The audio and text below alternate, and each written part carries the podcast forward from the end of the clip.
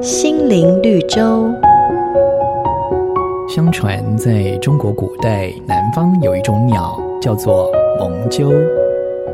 蒙鸠这种鸟有个习惯，就是会用柔软细致的羽毛筑巢，并且将这些羽毛编织的相当漂亮，然后把巢系在芦苇上。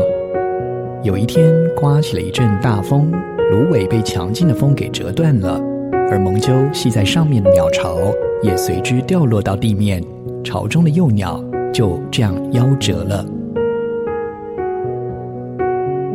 筑巢的时候，倘若根基不稳，辛苦建造也只是徒劳。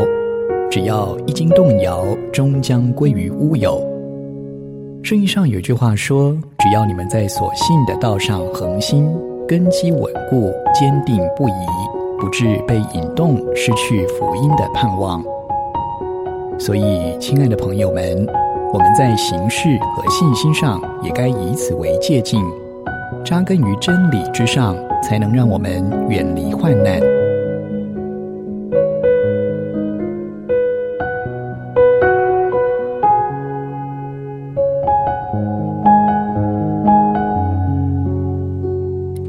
每个打动人心的故事，都是驱使我们改变、让我们成长的力量。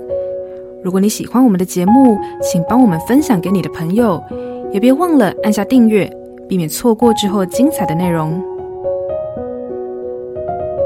瑞园银楼与您共享丰富心灵的泉源之旅。